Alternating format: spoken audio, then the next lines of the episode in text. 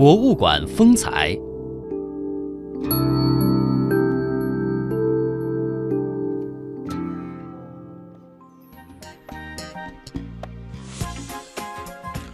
好的，来到我们今天的博物馆风采。宝鸡市周原博物馆呢，是周原遗址大规模考古发掘基础上建立起来的一个专题性博物馆，位于扶风、岐山两县交界的京荡等村，是先周居民的生活栖居地。是在周原遗址大规模考古发掘的基础上，是在一九八七年建立的遗址性博物馆，馆址呢是设在扶风县法门镇的招陈村。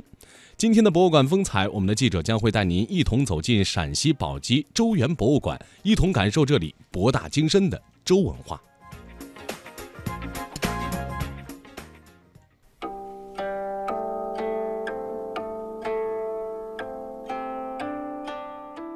周原是中华民族重要的发祥地之一，位于陕西省宝鸡市的岐山县、扶风县和眉县的一部分。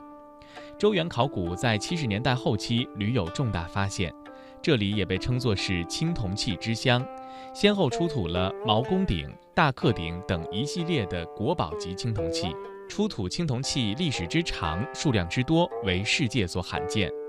在今天的节目当中，我们将和您一同走进周原博物馆，在讲解员吴瑶的带领之下，共同去行走周原，感受周朝别样的文化。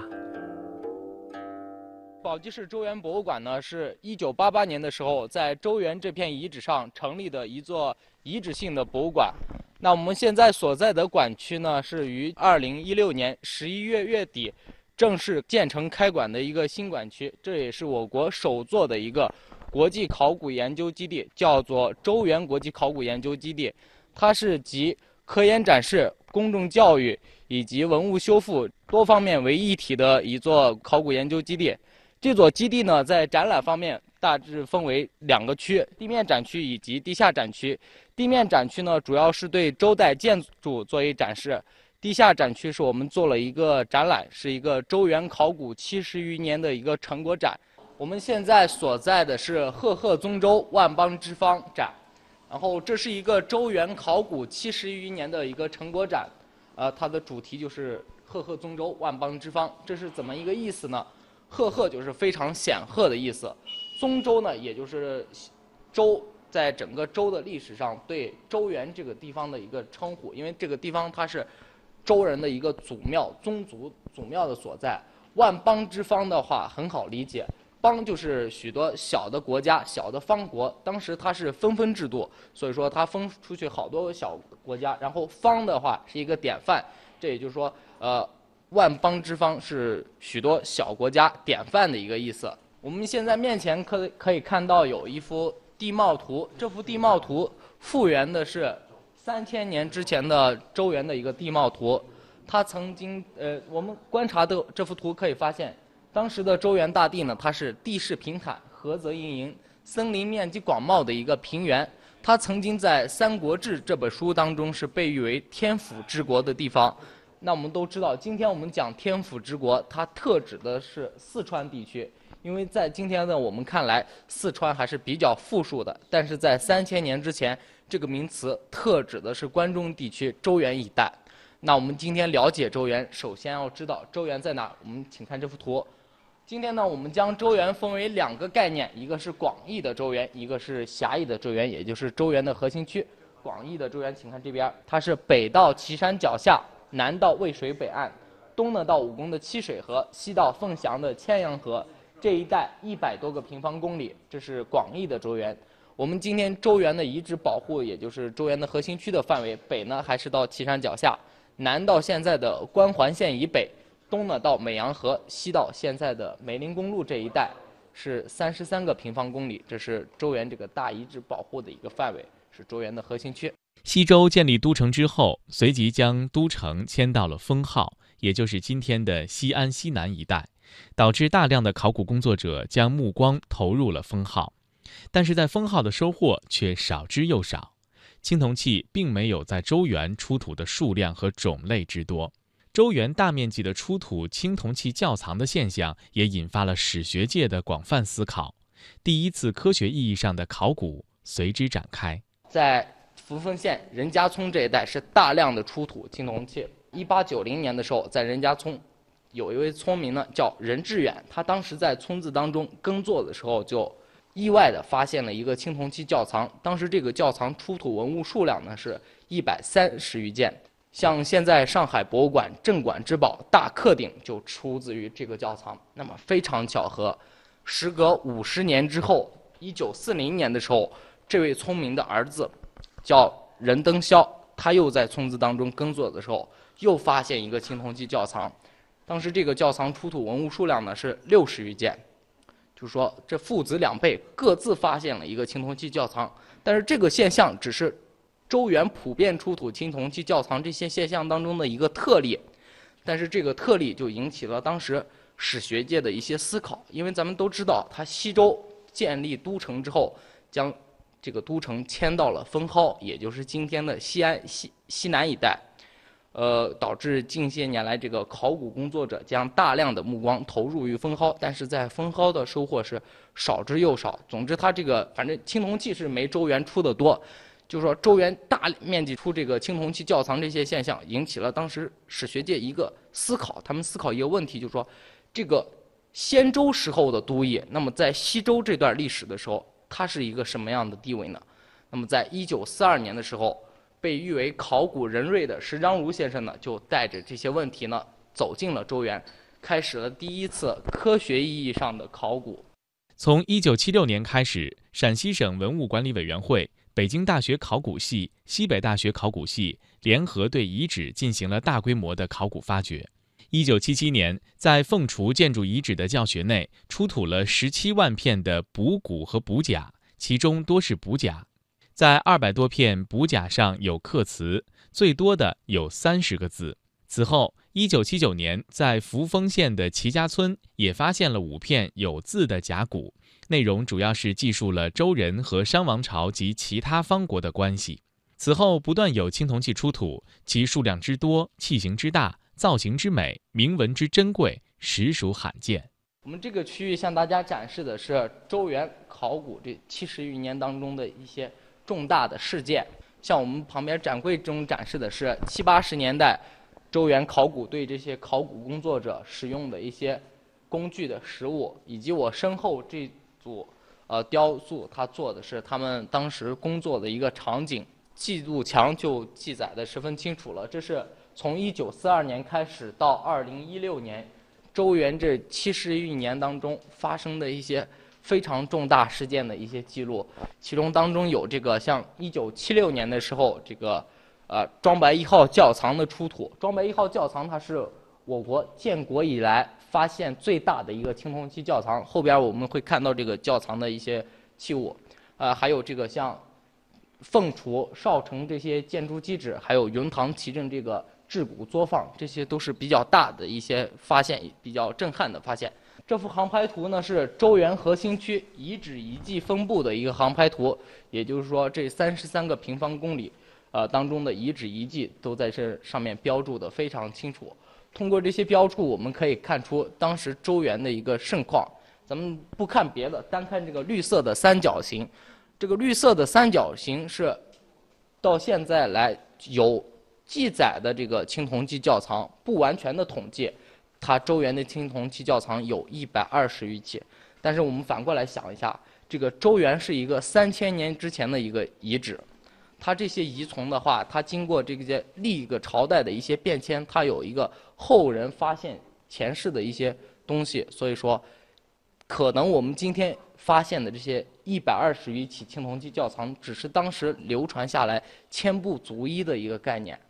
根据考古学家的考证，陕西扶风从仰韶时期就有远古圣贤在此生活。他们最早在祁阳沟安建了村庄，后来经过仰韶时期、龙山时期这几千年的发展，最终形成了七星河流域的社会中心。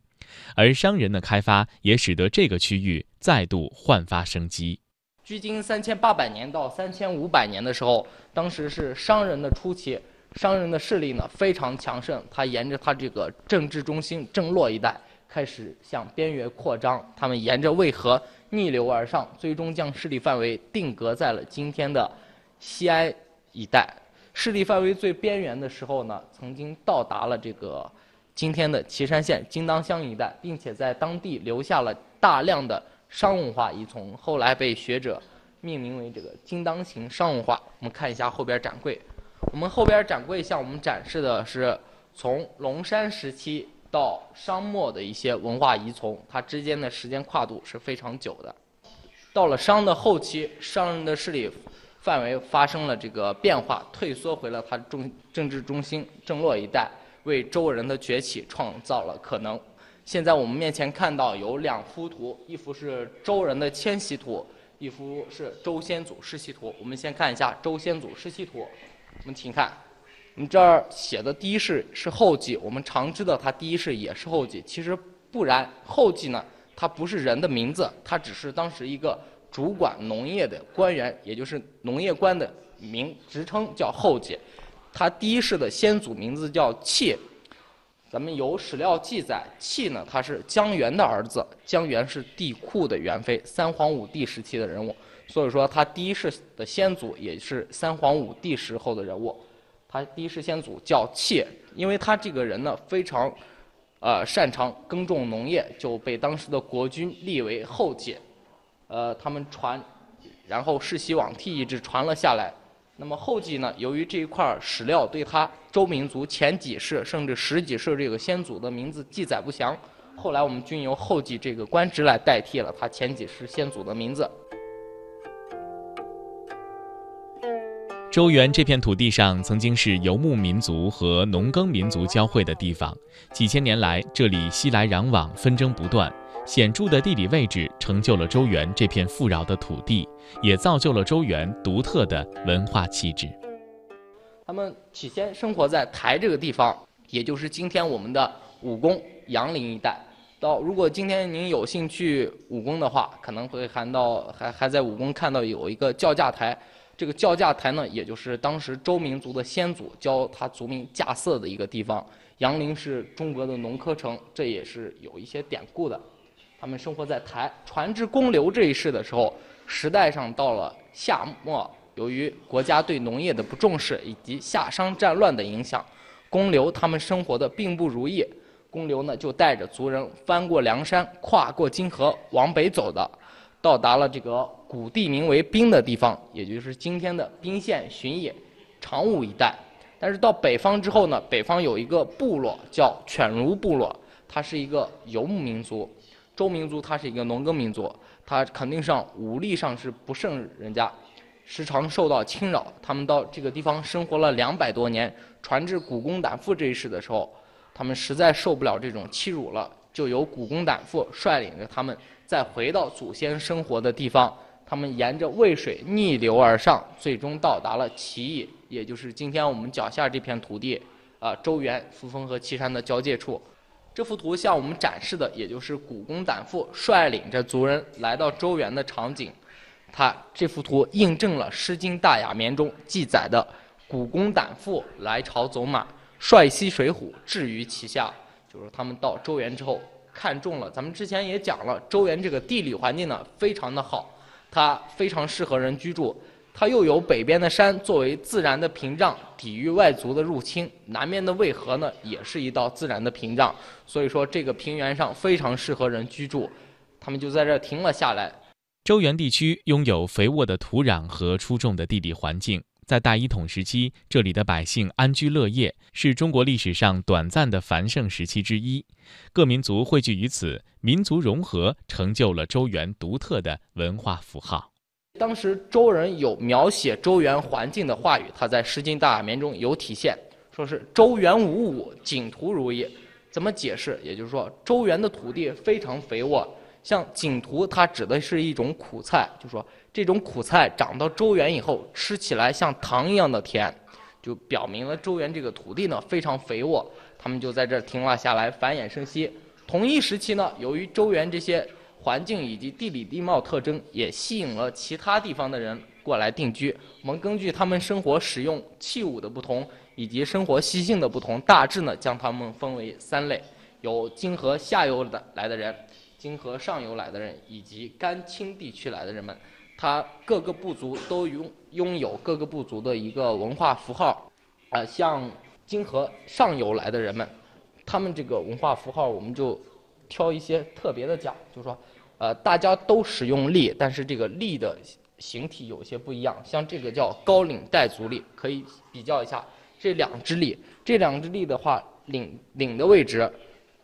这个笠是比较高的，所以说这是一种文化符号。看起来咱们看起来可能非常相近的一个笠，但是在这个考古学家的眼里，这是非常典型的一个文化的代表。它周原的话，当时的经济主要表现在农渔业以及手工业。周原，周的话，西周它也是一个以农立足、以农立国的一个国家。啊，一个部族，所以说当时农作物农作物号称有百谷之称。像我们现在这边展的是农业生产中用的一些工具啊之类的，有石器、骨器这些，非常繁多的一些品种。可以看一下这边的渔业生产的一些工具，这是蚌壳，不多讲。咱们看一下这个石网坠和鱼钩，您看一下这个鱼钩，您有什么感想？两边都有钩。对，两边有钩，这是一方面。但是您现在谁钓鱼用这么大的钩？周元五五这样的话不是空谈。你说这么大的钩，你鱼有多大，你才能咬这么大的钩？所以说当时周元水土肥美，并不是一句空谈。